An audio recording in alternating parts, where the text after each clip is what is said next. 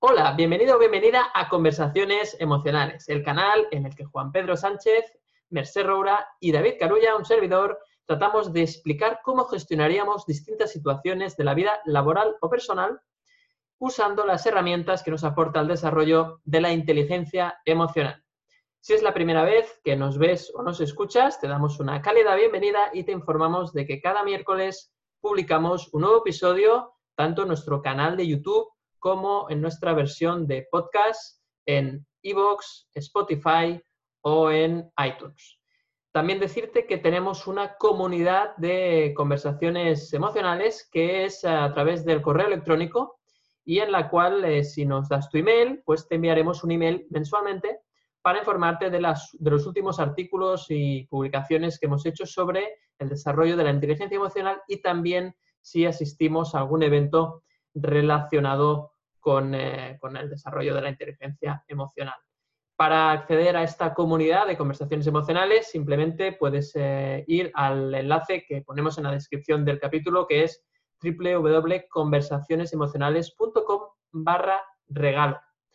Y eh, ahí, pues una vez dejas el email, nosotros te enviaremos ese primer email de bienvenida y un regalo precisamente, que es el vídeo Los seis hábitos de inteligencia emocional para alcanzar el éxito laboral que hemos hecho nosotros mismos y que consideramos que te pueden venir bien si quieres seguir desarrollando tus emociones en el ámbito profesional. Pues bien, dicho esto, estáis todos invitadísimos, invitadísimas a, formar parte de esta comunidad y ahora es momento ya de decir cuál va a ser el tema de hoy, de qué vamos a hablar, sobre qué vamos a debatir. Bueno, pues hoy vamos a hablar a ver, vamos a hablar de un tipo de personas, pero mucho cuidado aquí porque las personas no son de una manera concreta eh, en realidad. Somos nosotros quienes etiquetamos a las personas porque somos nosotros quienes, bueno, pues juzgamos de alguna forma, etiquetamos, valoramos cómo es esta persona. Entonces, eh, el tema es el siguiente. ¿Cómo gestionar tus emociones cuando tienes que tratar con una persona que se comunica contigo o que tú percibes que se comunica de forma agresiva, ¿de acuerdo? Que es una persona que tiene una comunicación verbal, eh, pues, de ese, que te da como una sensación de que casi, casi te está atacando, ¿no?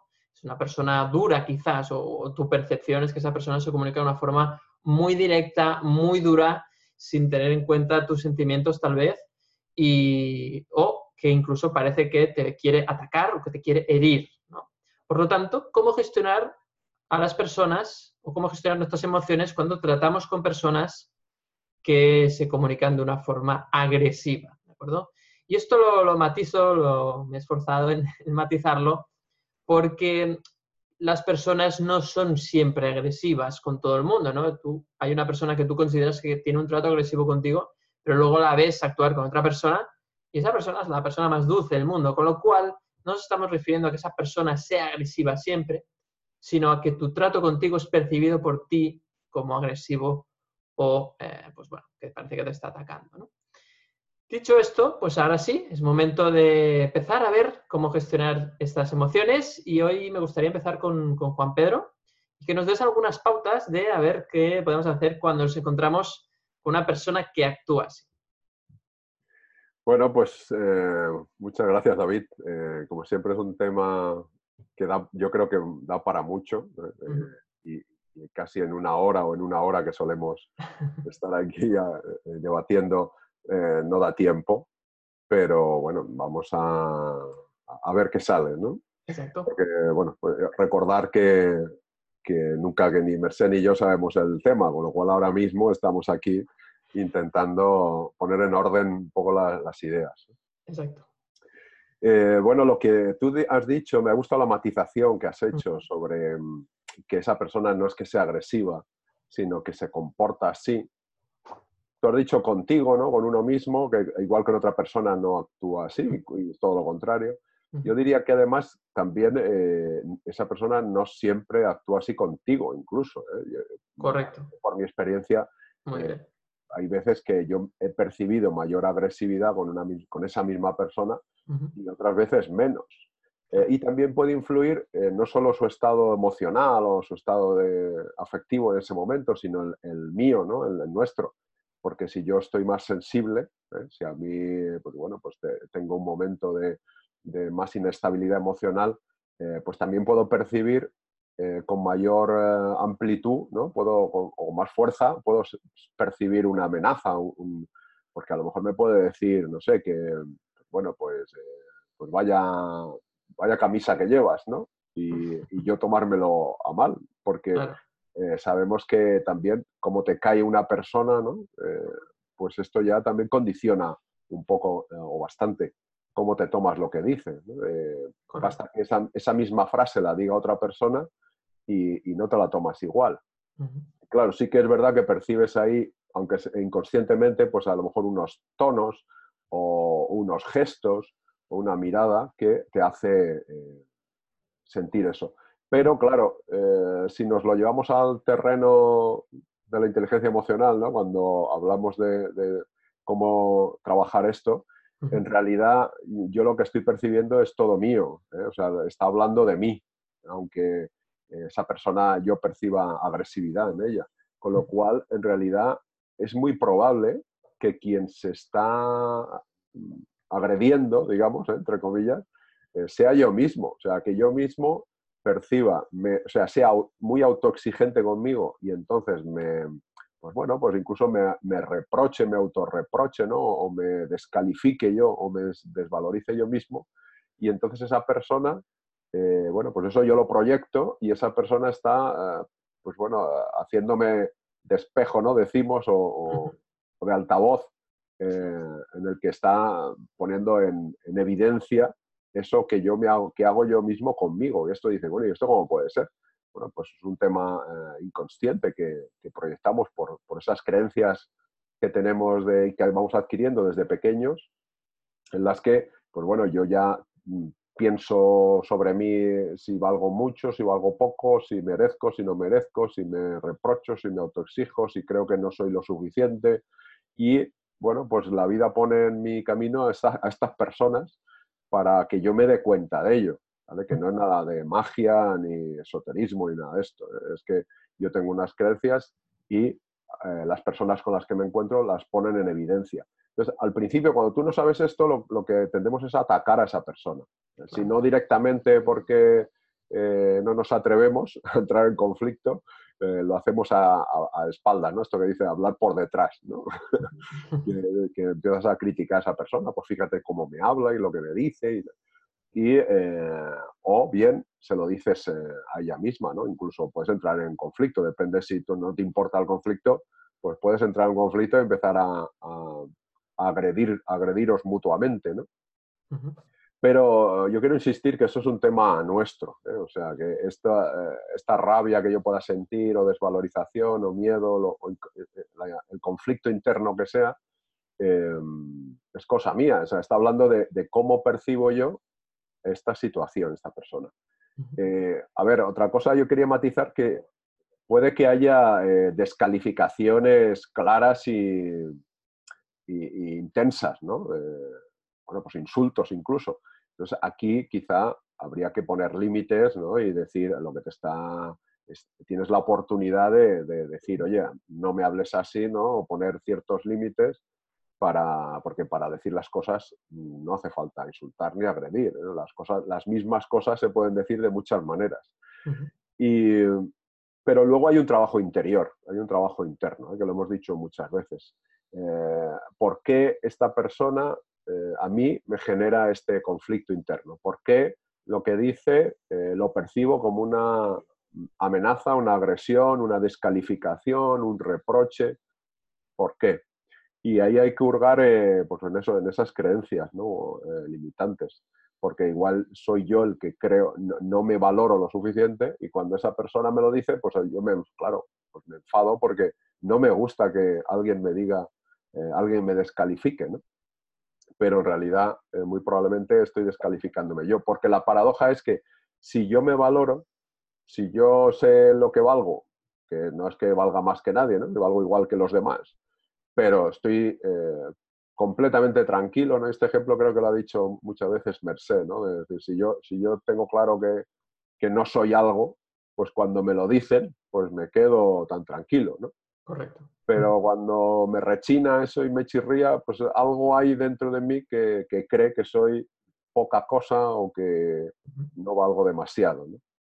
Y, eh, y, eso es lo que yo creo que para empezar ¿no? habría que hacer. Por un lado, poner límites si crees que estás recibiendo demasiado agresión, decir cómo te sientes o poner límite y, y luego hacer ese trabajo interior, porque yo creo que si no hacemos ese trabajo interior de reflexión, no va a haber nunca mejora. ¿eh? O sea, siempre al final lo que, lo que haremos es, cuando veamos a esa persona, cambiar de acera, ¿no?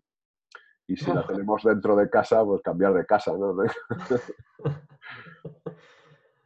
Bueno, hemos empezado fuerte, Juan Pedro, un poco asumiendo la responsabilidad de la situación, ¿no? En el sentido que comentabas muy bien de que, bueno, esta situación, antes que nada, antes de destrozar al otro, ¿no? Antes de, de querer venganza un poco antes de querer gestionar al otro, yo creo que el primer punto es ese, ¿no? Es ver qué, por qué me pasa esto a mí, qué, qué hay de mí que hace que esté atrayendo a este tipo de, bueno, a personas que se comporten así, ¿no? Sí, eh, a ver, lo, fácil es enseguida culpar al otro y claro. descalificar, pero desde cuando hay comprensión, cuando hay inteligencia emocional, hay esta reflexión ¿no? hacia uno mismo. Claro. La idea es no perdernos el aprendizaje proyectando la, culpando al otro, como bien decías. Totalmente de acuerdo. Creo que es, interesante este punto de vista. También soy consciente de que seguramente muchas personas eh, ahora se sentirán decepcionadas, ¿no? Porque eh, estaban esperando, vale, pero ¿cuál es el truco ahí para, para vencerle, ¿no? Y justamente, ¿no? Aquí Juan Pedro nos ha sorprendido porque nos está explicando que, que no, que primero tienes que mirar tú y ver qué hay de cierto en lo que te está diciendo esa persona o por qué te afecta tanto, porque tal vez tú te estás creyendo eso que estás, ¿no? Si te está insultando, te está diciendo es que eres un inútil y tú te crees que eres un inútil o que eres poco útil para hacer X tareas, eh, quizás te estás creyendo eso y, esta persona en realidad te está haciendo un regalo, como siempre dice Juan Pedro, ¿no? Eh, porque te está permitiendo ver eso, ¿no? Luego hablaremos de cómo gestionamos lo, o cómo ponemos límites, que es la segunda parte que comentaba Juan Pedro muy bien. Poner límites porque a veces esa persona no, es, o esa actitud no viene para que tú te quieras más, en el sentido de que, de que no te creas lo que te está diciendo, o para que te explique algo que te está diciendo a ti para que tú lo veas en ti, sino a veces esa persona actúa así para que tú aprendas a poner límites a otras personas, ¿no? que es otro tipo de aprendizaje que también podría, podría ser perfectamente. Y en ese sentido, Merced, ¿qué pasa si eh, tenemos que, poner límites? ¿no? ¿Cómo lo hacemos? ¿Cómo, ¿Cómo gestionamos esa situación? En el cara a cara. Bueno, qué tema tan interesante, apasionante y, complicado. A ver, ¿cómo ponemos límites? Yo creo que, lo más importante, claro, como bien decía Juan Pedro, eh, esto es una proyección y cuando eso te está pasando, pues tiene que decirte algo, ¿no? Y ese algo, pues puede ser, poner, tienes que poner límites, tienes que defenderte. Defenderte, entre comillas, no tiene por qué ser sacando el hacha, sino eh, eh, mirando hacia ti y viendo el valor que tienes, ¿no? Poner eh, es decir, poner em, encima de la mesa tu valor, pero de tu mesa, no de la mesa del otro, ¿no? Para que, digamos, claro, hay un aprendizaje siempre ahí. Muchas veces esa agresividad es para que tú, tú veas la, tuya propia. Y poner límites desde la calma, sobre todo porque si entras en, la discusión estás eh, reaccionando y no respondiendo, que es lo que hemos dicho muchas veces.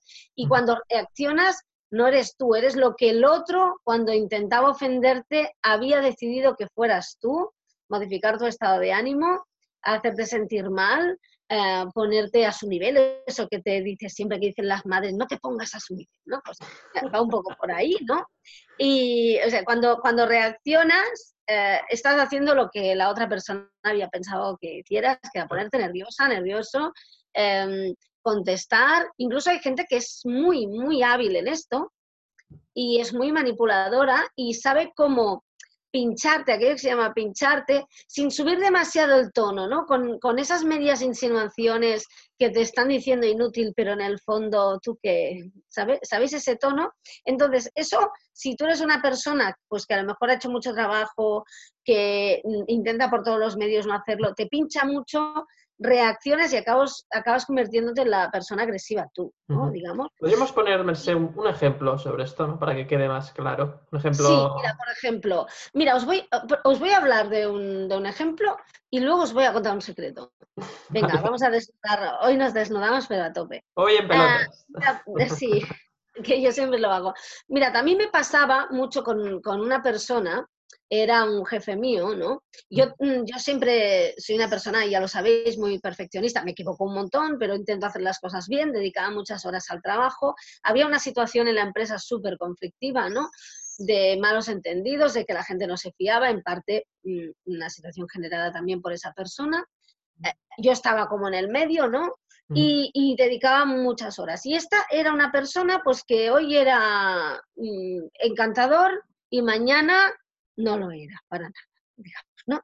Entonces, cuando llegaba aquello ha venido torcido, o sea, que yo ya ha venido torcido, ¿no? Se escondía todo el mundo debajo de las mesas, al menos los que tratábamos con él, y entonces tenía esa habilidad, por ejemplo, de, eh, hacías todo un trabajo, era una persona que ahora te lo hacía hacer todo en verde y, al, y cuando ya lo tenías acabado al final de la tarde decía, lo he estado pensando, lo quería en rojo, ¿cuándo lo has estado pensando? Cuando comía, ah, pues han pasado cuatro horas, o sea, y, entonces empezaba a cuestionarte y iba subiendo el tono, ¿no?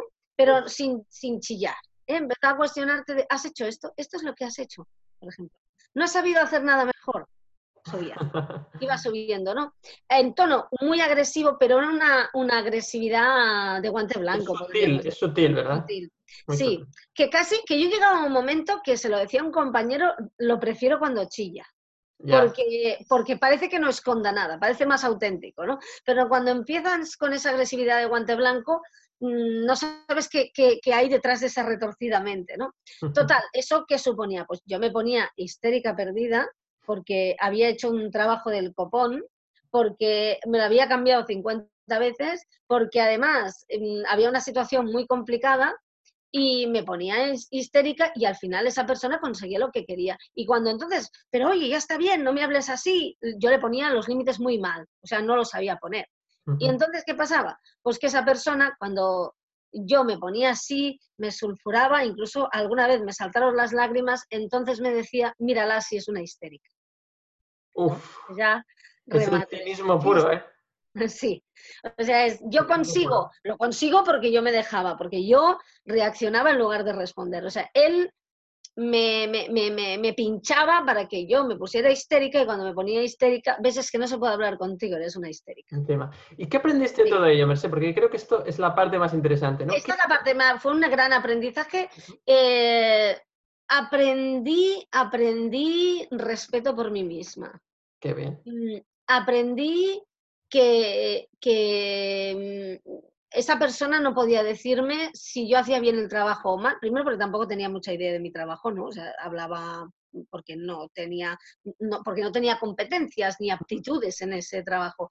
Pero aparte de eso, aunque las hubiera tenido, em, el trabajo interior de una vez ya eras la histérica y tenías que dejar el lugar y haber puesto límites muy mal y em, por, para no decir algo peor, porque es que el cuerpo te lo pide.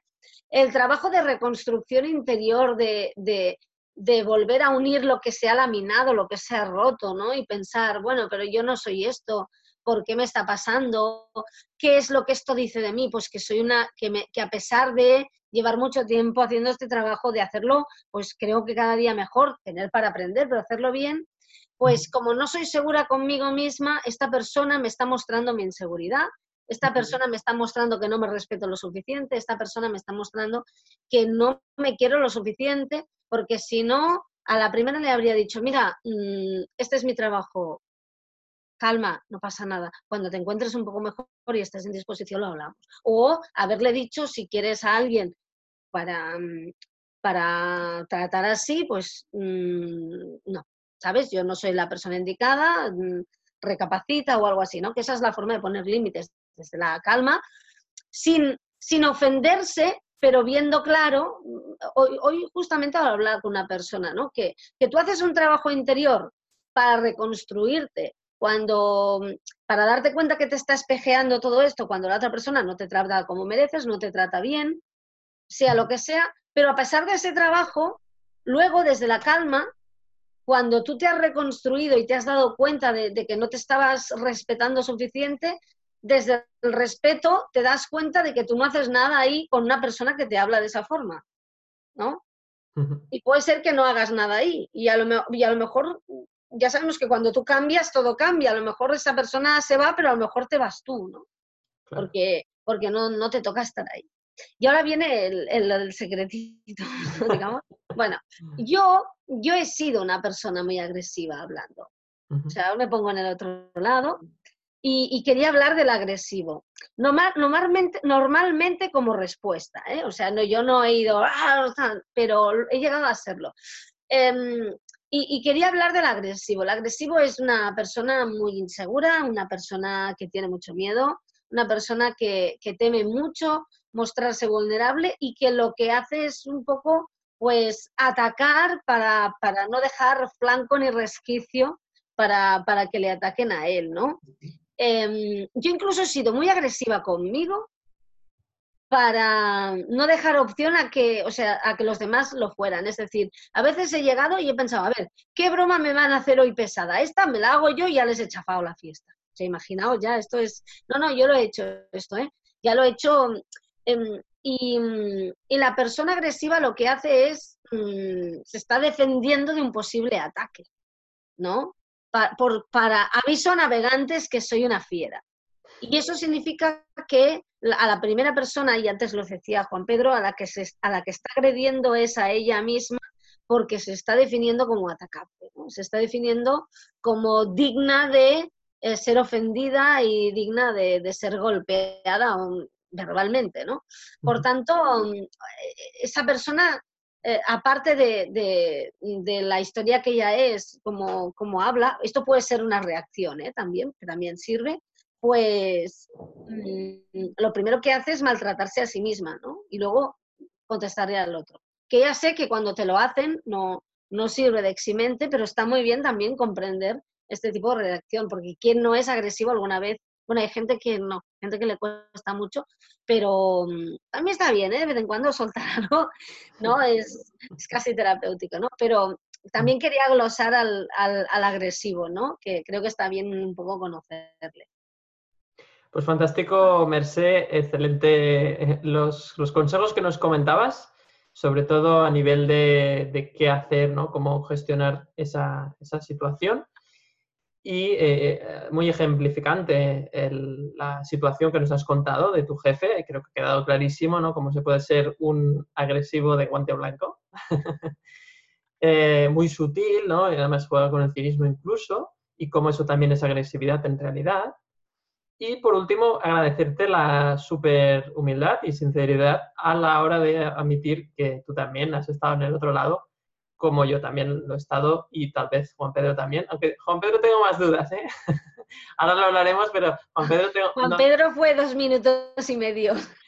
Creo que él todavía no ha cumplido una hora de, agresividad en su vida. Yo creo que no ha llegado a los 60 segundos, a 60 minutos, porque es una persona muy, muy tranquila. Pero, pero como decía Mercedes, muchas gracias por tu sinceridad ¿no? de, de admitir esto y, y yo creo que está muy bien también ver el otro lado, ¿no? De hecho, yo justamente quería comentar sobre esto, que mm, cuando ves una persona que está actuando de forma muy agresiva contra ti, el primer pensamiento suele ser, ostras, me está atacando y tal, pero qué bueno sería que ese primer pensamiento fuese, eh, qué mal debe estar esta persona para actuar así, ¿no?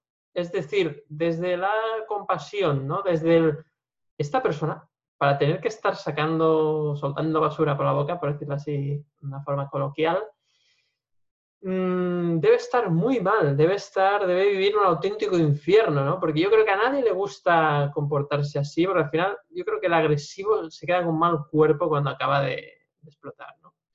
Em, yo creo que no se va a casa tranquilo, ¿no? Hay gente que dice, sí, no, pero este es un déspota, no tiene ningún tipo de, de sentimiento. Yo creo que no es así.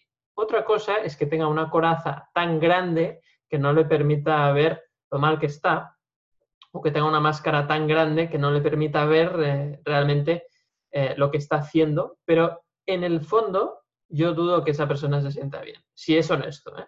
Lo que pasa es que, claro, a veces hay una máscara tan grande, gente que ha construido auténticas corazas para no ver el, trato que ejercen en los demás y por lo tanto pues intentan disimular y algunos lo hacen muy bien, hay auténticos expertos en la materia, pero eh, esa persona está sufriendo igualmente. ¿no? Entonces, si tú lo ves desde el punto de vista, desaparece las ganas de vengarse, las ganas de atacar y eso es lo bueno, porque al final las ganas de venganza, las ganas de atacar, las ganas de, darle su merecido, al final te envenena. Al final eso juega en tu contra, ¿no? Estás, eh, como decía muy bien Mercedes, estás eh, poniéndote a, su nivel eh, y, estás cayendo un poco en, la trampa, ¿no?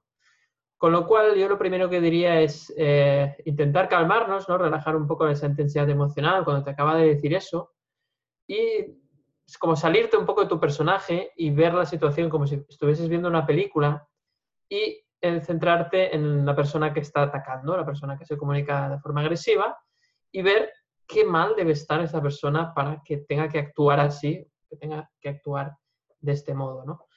Esto facilita mucho el, no engancharse, el no reaccionar, ¿no? Decíamos ahora, verlo así eh, te, ayuda a, bueno, a calmarte un poco y no, y no reaccionar al momento.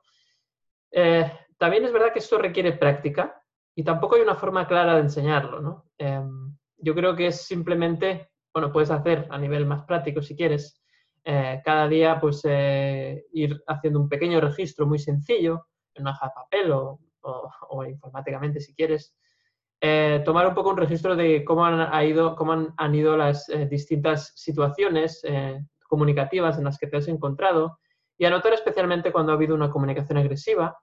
Y entonces intenta, intenta escribir cuál ha sido la situación de forma más o menos objetiva, luego describe cómo te has sentido tú.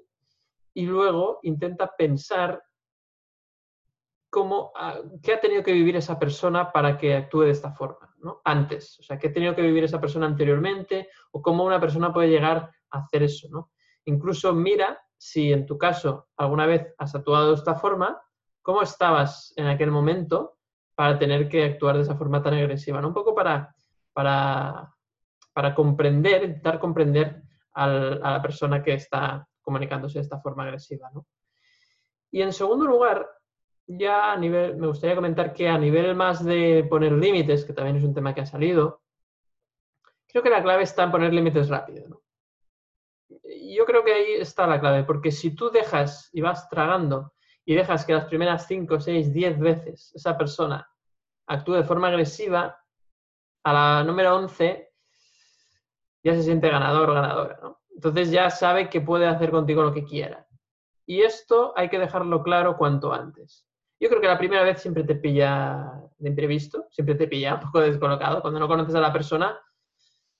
Pero qué bueno sería eh, ya la segunda pararle los pies, ¿no? Y si podría ser la primera, mejor un poco lo que decía Juan Pedro, ¿no? Mm, no te dirijas hacia mí en ese, en ese modo. Y no hace falta, no hace falta hablar mucho. Yo creo que cuando, cuando, tienes que cuando tienes que poner límites, yo creo que la manera más, una de las maneras más efectivas es decirlo de forma calmada y una frase corta. Y te lo quedas mirando, ¿no? Y ahí Mm, y ahí verás, ahí verás qué pasa. Puede ser que esa persona siga agresivo, en ese momento yo opto por irme, porque no tengo por qué aguantarlo, así de claro. Y tampoco, y sé que si esa persona, después de yo ponerle una barrera y decirle, no me trates así, o este, estás, estás fuera de, control, yo creo que decirle estás fuera de control es un poco echar leña al fuego. Yo creo que lo mejor es, eh, no voy a permitir, no voy a asumir que te diriges a mí en esta forma y dejas ahí un silencio, te lo quedas mirando y si reacciona de forma, perdón, o vale, tienes razón, perfecto. Pero si reacciona aún más agresivo, bueno, pues cuando, te calmes ya hablaremos y te vas.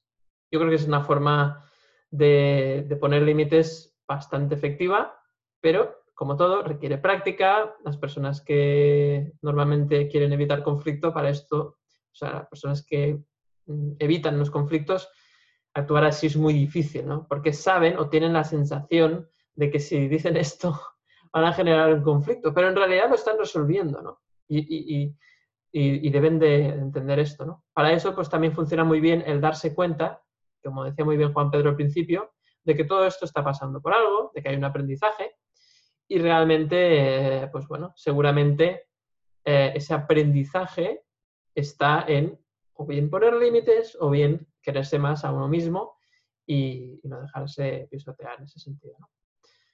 Así que, bueno, ¿cómo lo ves, Juan Pedro? Eh, lo que hemos comentado Merced y yo mismo. Pues, a ver, efectivamente, yo mm, habré sido agresivo muy pocas veces en mi vida. Eh, ahora, cuando lo he sido, ha sido de manera descontrolada, o sea, con lo cual, eh, pues ha sido peor, ¿no? Entonces, eh, tampoco es bueno acumular ira, acumular rabia, porque esto va en contra de ti también, es lo de los chupitos de cianuro que dice Borja Vilaseca. Entonces, a ver, estaba pensando ahora en todo lo que estamos diciendo, que no es nada fácil de, todo esto no es nada fácil de llevar a la práctica si no hay un entrenamiento, ¿eh? si no hay un trabajo interior, un, autoconocimiento, una autoestima sana, el conocerse, conocer estas limitaciones, estas creencias limitantes, esta desvalorización que nosotros puede que estemos haciendo con nosotros mismos. Y entonces, eh, cuando tú trabajas todo esto, eh, y, vas poco a poco conociéndote y queriéndote más, porque al final todo esto va de quererte ¿no? y de saber quién eres y, de respetarte a ti mismo, a ti misma. Entonces es cuando te, te resulta quizá más fácil poner esos límites, ¿no? de manera tranquila. Porque, mm, a ver, y, dependiendo de, porque habéis estado hablando de agresividades, entendido, eh, intensas, es decir, eh, no, no sutiles, ¿no? de guante blanco que decía Mercedes, algunas de, a ver si hay una agresión, una agresividad física, punto, aquí sí que hay que cortar rápidamente. Eh, y luego ya la psicológica emocional, que parece menos violenta, pero no lo es, porque también es eh, bueno, muy dañina, porque además las heridas emocionales tardan mucho en curarse. Lo que pasa es que no se les puede echar eh, cristalmina y betadina y cosas de estas, ¿no? entonces hay que echarle cariño, ¿no? entonces, claro, cuando empezamos a conocernos y a tener eh, este, esta tranquilidad de uno saber quién es y que se respeta a sí mismo, es cuando tú puedes responder con mayor facilidad en vez de reaccionar. Si no, si no vas a estar reaccionando, como decía Mercé.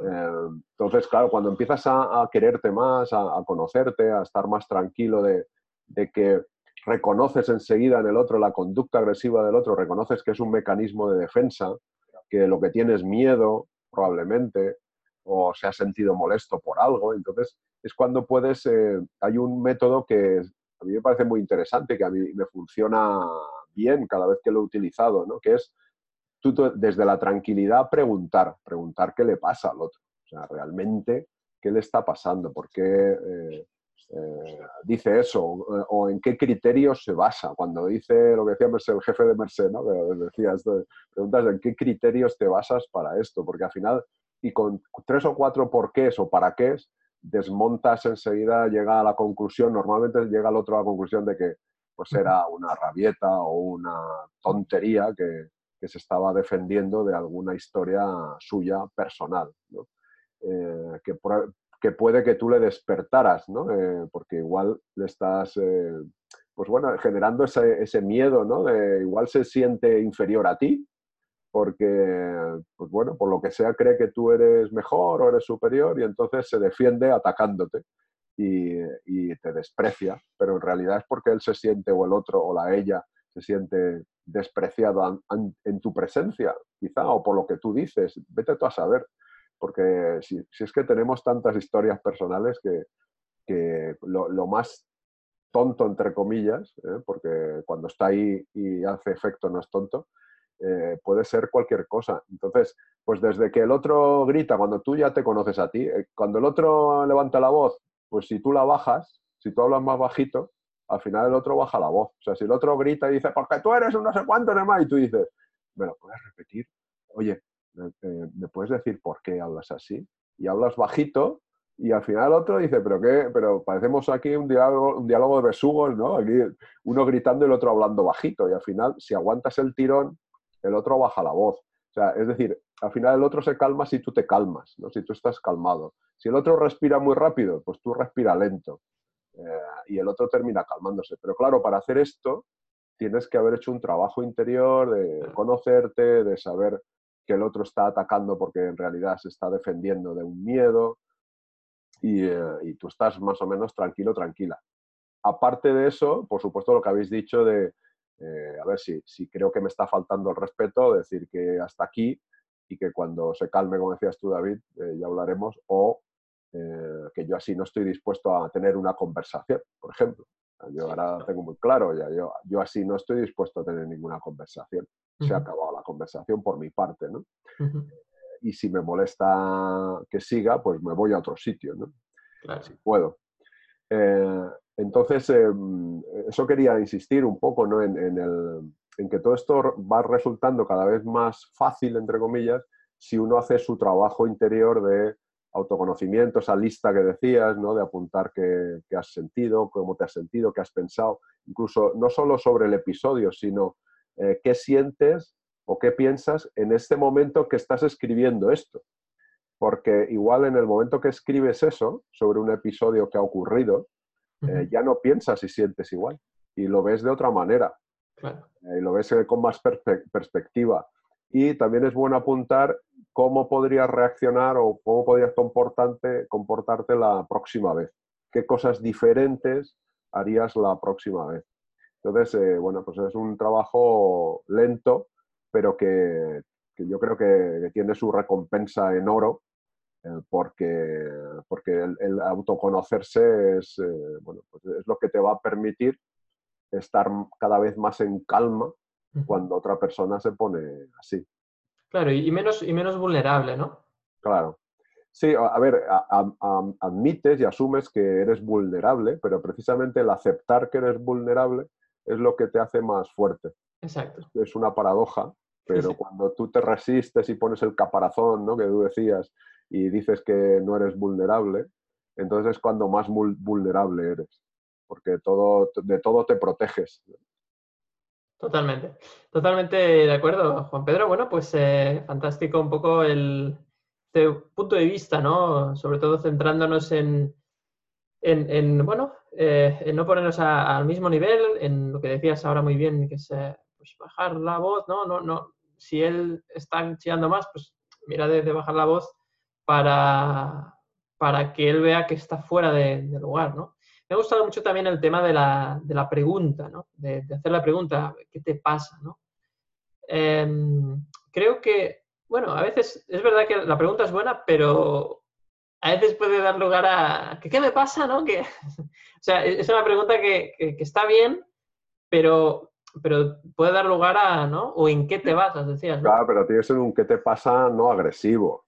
Claro. Porque a veces es un, ¿qué te pasa acusador? Eh, tiene que ser un ¿qué te pasa porque hablas así? O sea, tiene que ser un, un ¿qué te pasa porque hablas así? Eh, conciliador, empático. Me, intereso por ti. Pero es difícil, es, difícil. Es difícil, es difícil porque... porque no trabajas lo, tuyo.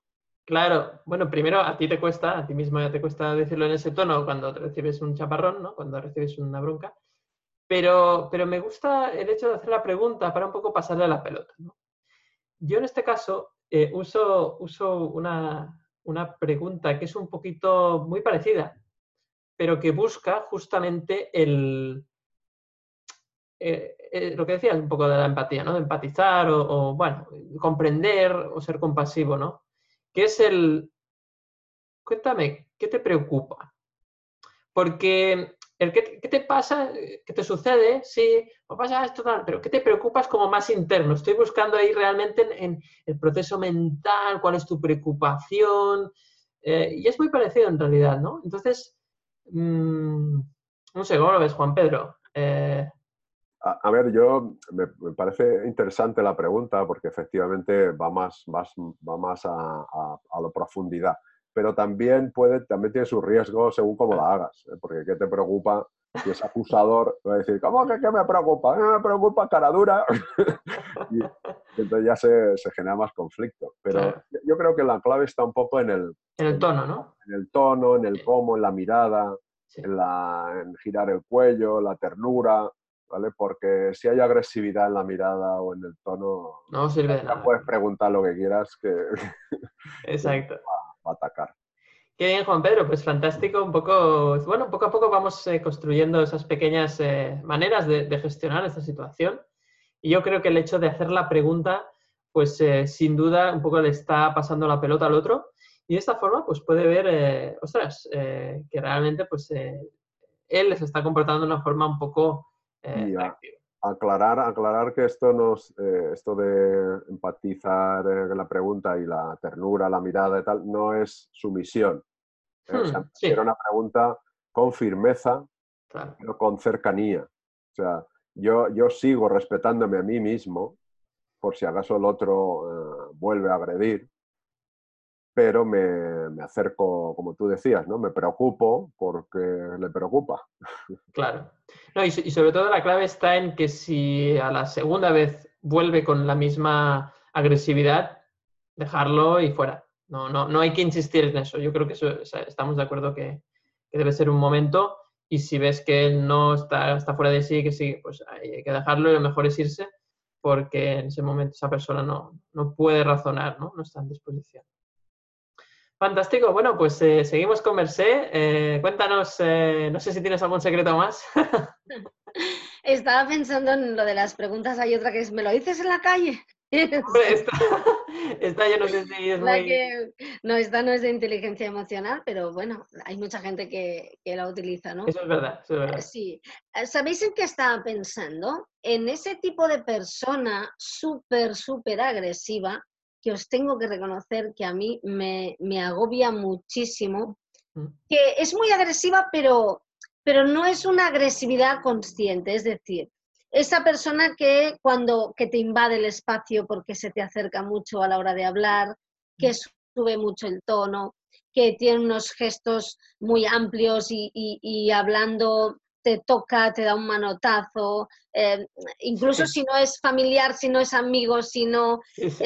Em, ese tipo de persona que, que llegado un momento en la cercanía no te deja hablar, eh, manipula la, conversación para, solo hablar ella. Y, bueno, que es una gran consumidora de tiempo ajeno. No sé si. Y a mí, por ejemplo, me, de hecho, de hecho me, no hace mucho me he topado con una persona que no conocía de nada y, me encontré en esta situación, ¿no? Y, viví momentos bastante violentos porque es que aparte me empezó a increpar para hacerme una pregunta sobre temas además de inteligencia emocional y cuando llevaba un rato le me dijo, me estás ayudando mucho y le dije, pues no sé, ¿en qué te ha ayudado? Cuando he dicho, ah, o cuando, pero un momento, y porque no he podido decir ninguna frase. Digo, si con eso sirve, digo, me voy a forrar porque yo esto lo puedo decir 700 veces cada día tranquilamente, ¿no? Claro, em, y, eso también es agresividad. Y hay veces que no somos conscientes, que estamos agrediendo a los demás, em, monopolizando el tiempo, monopolizando la conversación. Em, también, pues, por ejemplo, yo soy una persona que hablo bastante, ¿no? Hablo mucho, pero, pero claro, mm, yo me refiero además a plantarte a, esa distancia que es cercana, que es la distancia no es social, sino que es la distancia familia, íntima, rollete, la distancia rollete, para que nos entendamos, ¿no? claro. Otro, tema, ¿eh? Sí, pero no, pero esto te lo hace, te lo hace personas en la calle que te la encuentras y, se toma, mm, se toma pues familiaridades, libertades, ¿no? te, toca, te, ¿no? Y depende cómo te, te pille, te toca del hombro, te coge de la mano. Y, y, hay veces que esto te puede pasar. O sea, tú puedes acoger de la mano a alguien que acabas de conocer, pero tiene que haber como un feeling, ¿no? Y hay veces que este tipo de persona no te lo genera. Te genera rechazo. Lo contrario. Es un tipo de persona que te genera rechazo. Y ahí también es muy importante. Y hay veces que estas personas, pues son personas que, que las tienes en el trabajo, que las tienes en casa, y, que bueno, que están ahí, ¿no? Y también es muy importante marcar territorio, porque en el fondo, en el fondo, eh, es aquello de, no, pero es que no lleva mala intención, ya, ya, pero te está invadiendo la vida. No, es que no lo ha hecho con mala intención, en el fondo es muy buena persona y tiene muy buenos sentimientos, sí, sí, pero que mm, iba conmigo, me he encontrado a alguien y, ha quedado con mi mejor amigo y yo no he podido decirle ni hola, ¿sabes? O sea, que está muy bien que queden, pero no cuando... Y, eso, y eso acostumbra a pasar, ¿no? Y ahí también, y ahí a veces es más difícil, porque si el otro es descaradamente agresivo, una persona agresiva, pero con este tipo de gente a mí me cuesta más, porque mm, mm, es como su sustancia, ¿no? Como su naturaleza, ¿no? A mí me molesta mucho esta sensación de, estar atrapada. Yo valoro mucho la libertad, ¿no? Y, y, eso de estar atrapada en una conversación y decir, quiero, y no poder. Y, y ahí es complicado, porque claro, en el fondo, ¿cómo se lo explicas, no? Porque si yo no te he insultado, si es que mi tono de voz es así, hay personas que yo soy, yo soy así, ¿no? Y también es un tema a tener en cuenta. Sí, sí, pero, pero ellos no lo están viviendo como una agresión, ¿no? Y, mm, yo me acuerdo, me acuerdo una vez que, que presencié una conversación de una persona que yo conocía, no, no tenía mucha relación con ella, pero una vez en una, acabé una conferencia, esta persona me vino a hablar, mm, gracias, tal. Y entonces apareció otra, se puso a hablar con ella y esta primera la invadió, ¿no? O sea, es que aparte es como, es, bueno, son, son troyanos totalmente, ¿no? Digamos, son caballos de Troya. Y la otra persona le dijo, perdona, te acabo de conocer, estás invadiendo mi espacio, estás monopolizando la conversación y me estás tocando, ¿no? Y fue muy incómodo. Y la otra le dijo, pues sí, es verdad pero nadie me había dicho mm, que fuera tan incómodo. Y él dice, bueno, pues hay un montón de gente que habla a tus espaldas, ¿no? Uf, claro, claro, pero, pero yo pensé, ostras, pero es que en realidad la otra persona se sintió muy agredida, muy, muy agredida, ¿no? Y quiero, quiero, creo, perdón, que está bien hablar también de este tipo de persona porque es muy invasiva, es muy agresiva, te pone al límite para reaccionar igual pero tienen coartadas, son buenas personas, son así y, en el fondo no estaban ofendiéndote. Es la invasión, ¿no? la invasión de los agresivos, ¿no? sí. Sí, sin duda, no, no, estoy de acuerdo, Merced. Al final la agresividad no solo es a nivel del lenguaje o del tono de voz, sino incluso a nivel espacial, ¿no? De, invadirte el espacio o, de, o de querer monopolizar una, una conversación. Sí, sí, sin duda es otro tipo de agresividad que también entra dentro de esto. Claro, yo, por ejemplo, hay, hay en el lenguaje no verbal, que este es un tema que yo, bueno, considero apasionante, ya sabéis que, he dado clases de esto, em, hay muchos gestos em, que son agresivos mm, para hacer sentir al otro inferior, ¿no? Eh, desde gestos así mm, para adelante, ¿no? Que hay veces que si tú me estás hablando y me pongo adelante, tú estás diciendo, mira, está atenta, ¿no? Pero gestos así, gestos de chulería, gestos, claro, para que tú captes que estás en inferioridad de condiciones. La típica persona que cuando estáis juntos, pues siempre mm, tiene la silla más alta, la mesa más grande, se pone por encima, ¿no? Y estas cosas, bueno, estas cosas son, son importantes. Luego hay gestos, pues, de desprecio, ¿no? Tú puedes ser muy agresivo, con tu gestualidad sin, sin tener que decir nada. Yo me acuerdo, hubo un gesto que, que vi, me acuerdo en los, eh, cuando Donald Trump em, hacía con Hillary Clinton, hacían esos debates, ¿no? Me acuerdo que al final de uno de los debates él se acercó por detrás a ella y le dio unos golpecitos en la espalda, que, que yo de... Bueno, bueno pues esos golpecitos son paternalismo, es muy bien, chica, vas muy bien, pero no llegas, es un, venga, va, mm, muy bien, guapa, a ver si la próxima vez me llegas a, a, la altura del betún, digamos, ¿no? O sea, era un gesto, es un gesto muy de, de, director de cole, que se me entienda, ¿eh? No, hay muchos que no, que no hacen eso, es un gesto muy de superioridad, de jefazo que no te da eh, la subida de sueldo que le has pedido, pero te dice, progresas adecuadamente, piltrafilla, a lo mejor el año que viene te dejo venir a respirar el mismo aire que yo, ¿no? hay un montón de gestos que, también, lo digo porque hay veces que estos gestos, eh, el lenguaje no verbal tiene una cosa fascinante, que es que tú puedes no haber estudiado nada de lenguaje no verbal, que es una cosa que recomiendo porque es apasionante, pero estás perfectamente diseñado para comprenderlo todo y captarlo subconscientemente, ¿no? Y muchas veces hay alguien que nos molesta y no sabemos por qué, y es porque y, no, y analizas qué te ha dicho y lo que dice no es. El tono puede que sea, pero no, realmente es la chulería del gesto que tenía, ¿no? Y esa persona te carga, te molesta, eh, y, y, no sabrías decir exactamente qué ha hecho, pero en ese momento lo has detectado perfectamente, ¿no? Bueno, es un poco, yo siempre lo digo, tú pasas al lado de un perro y si tienes miedo, mm, no dudes un momento que el, que el perro se te va a quedar mirando, ¿no? pues la gente somos, somos muy perros también, somos animales, ¿no? Lo tenemos menos desarrollado, pero la gente en, siete segundos se hace la idea de si el otro, y, siempre lo comento, ¿no? Este, este sistema es el mismo que el del hombre y la mujer primitiva. Y en siete segundos tenías que decidir si, si era alguien con quien podías ir a cazar o si tú eras la cena, ¿no? Exacto. Y, claro, es, es, un sistema muy perfeccionado que tiene que funcionar porque te juegas la vida y lo utilizamos, ¿no? Y, eso también es importante. Lo digo porque a lo mejor alguien piensa, bueno, pues voy a mirar mis gestos a ver si estoy siendo muy agresivo, porque esto en el ámbito laboral también es muy importante.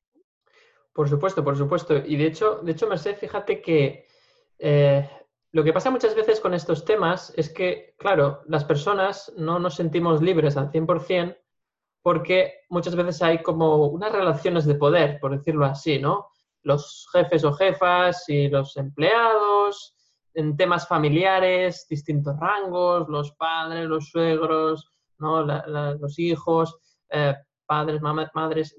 Hay una serie de roles en la vida, amistades, el líder del grupo, el otro, eh, que hacen que mm, esto no es tan sencillo. ¿no? Nosotros lo hemos explicado muy fácil, pero a veces ves a esa persona agresiva y dices, hombre, ¿cómo le voy a decir? ¿Qué, me, qué, qué te preocupa a mi jefe?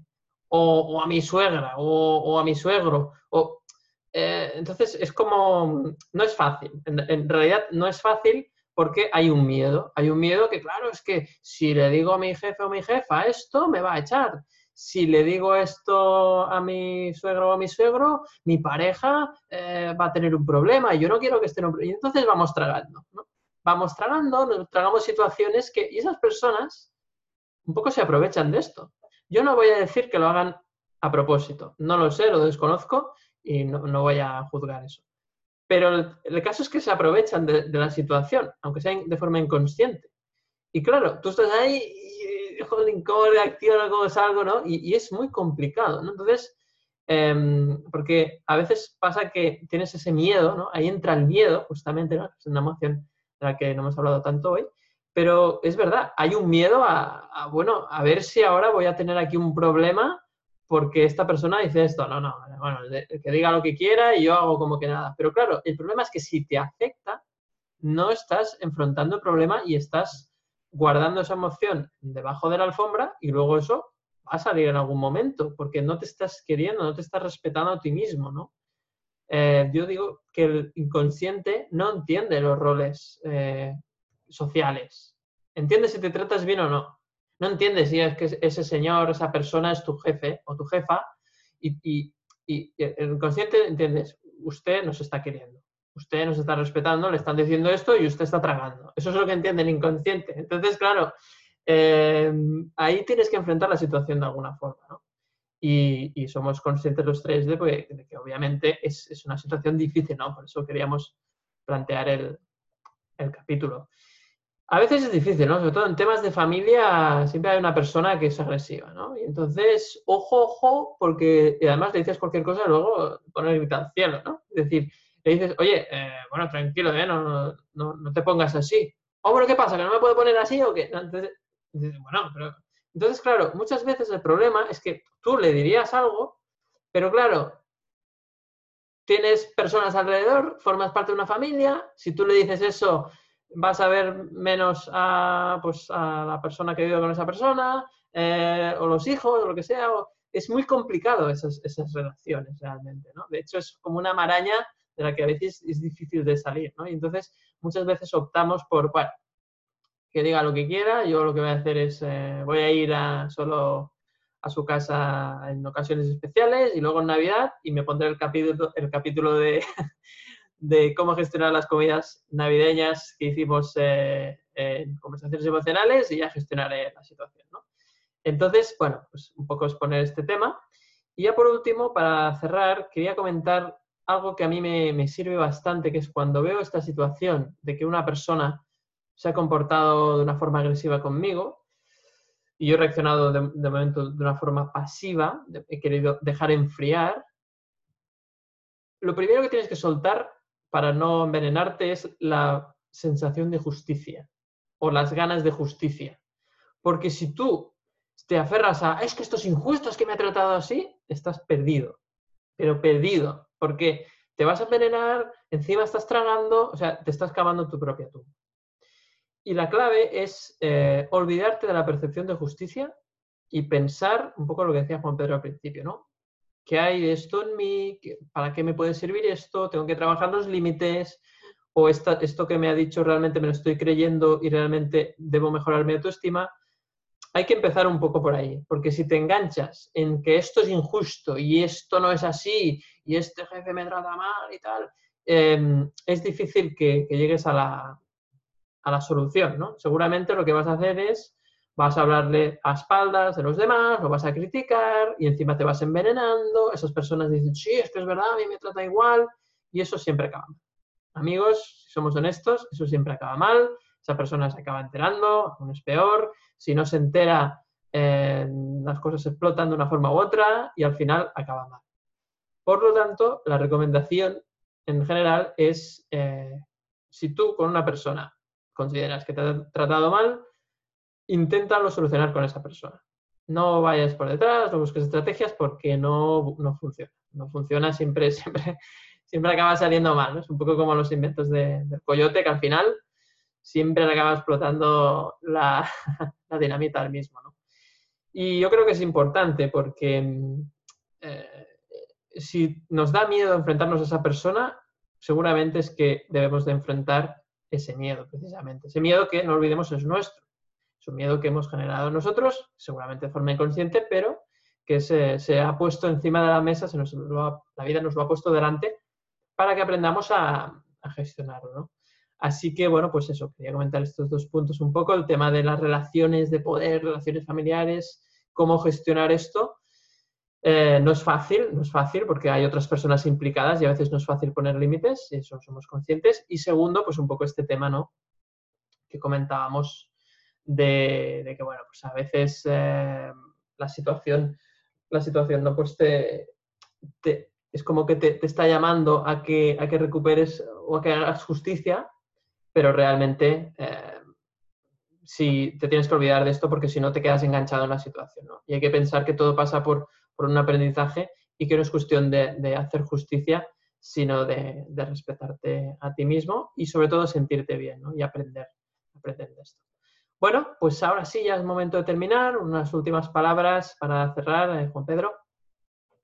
Sí, pues eh, yo diría que básicamente esto va de aprender a respetarse a uno mismo, ¿no? a quererse, a, conocerse y a respetarse. Y lo que te están pidiendo estas situaciones es, pues eso, que aprendas a, respetarte. Em, son un regalo, aunque no lo veamos así en principio y, y, puedas ver una injusticia, como tú decías, David.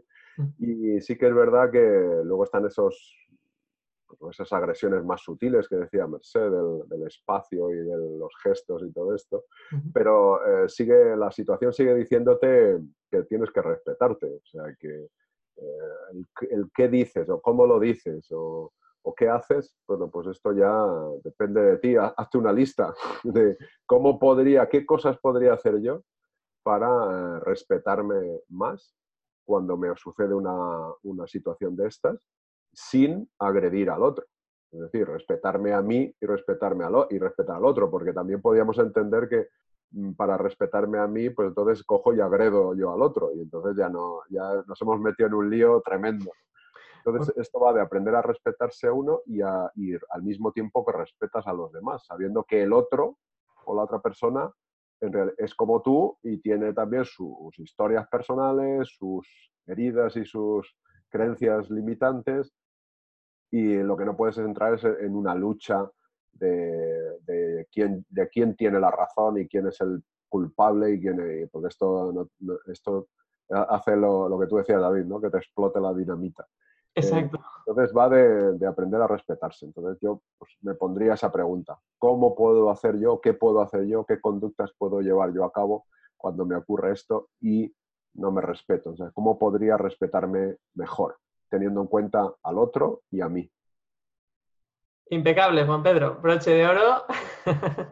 Genial esa, esa recomendación, ¿no? Ese, esa pregunta interna de cómo podría ¿no? respetarme a mí o qué puedo hacer yo, qué acciones puedo hacer para demostrarme a mí mismo que me estoy respetando. Así que excelente, gracias como siempre Juan Pedro por, aportar tanto al, debate. Y ahora, pues bueno, le toca a Mercé un poco cómo finalizamos este capítulo. Bueno, está difícil porque lo que ha dicho Juan Pedro es, es muy broche, ¿no? Es muy broche, sí.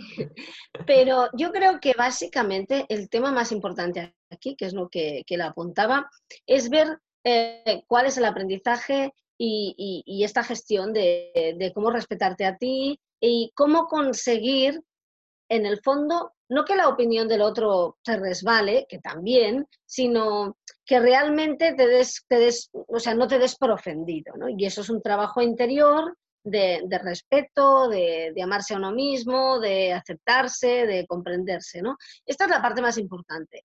De momento yo creo que hay que centrarse en esta y luego, luego, eh, yo creo que eso ya, ya establece muchísimos límites, porque cuando, cuando alguien se respeta a sí mismo, eh, directamente y, esto no exime al otro, ¿no? Pero es como si se pusiera el cartel de no atacable, ¿no?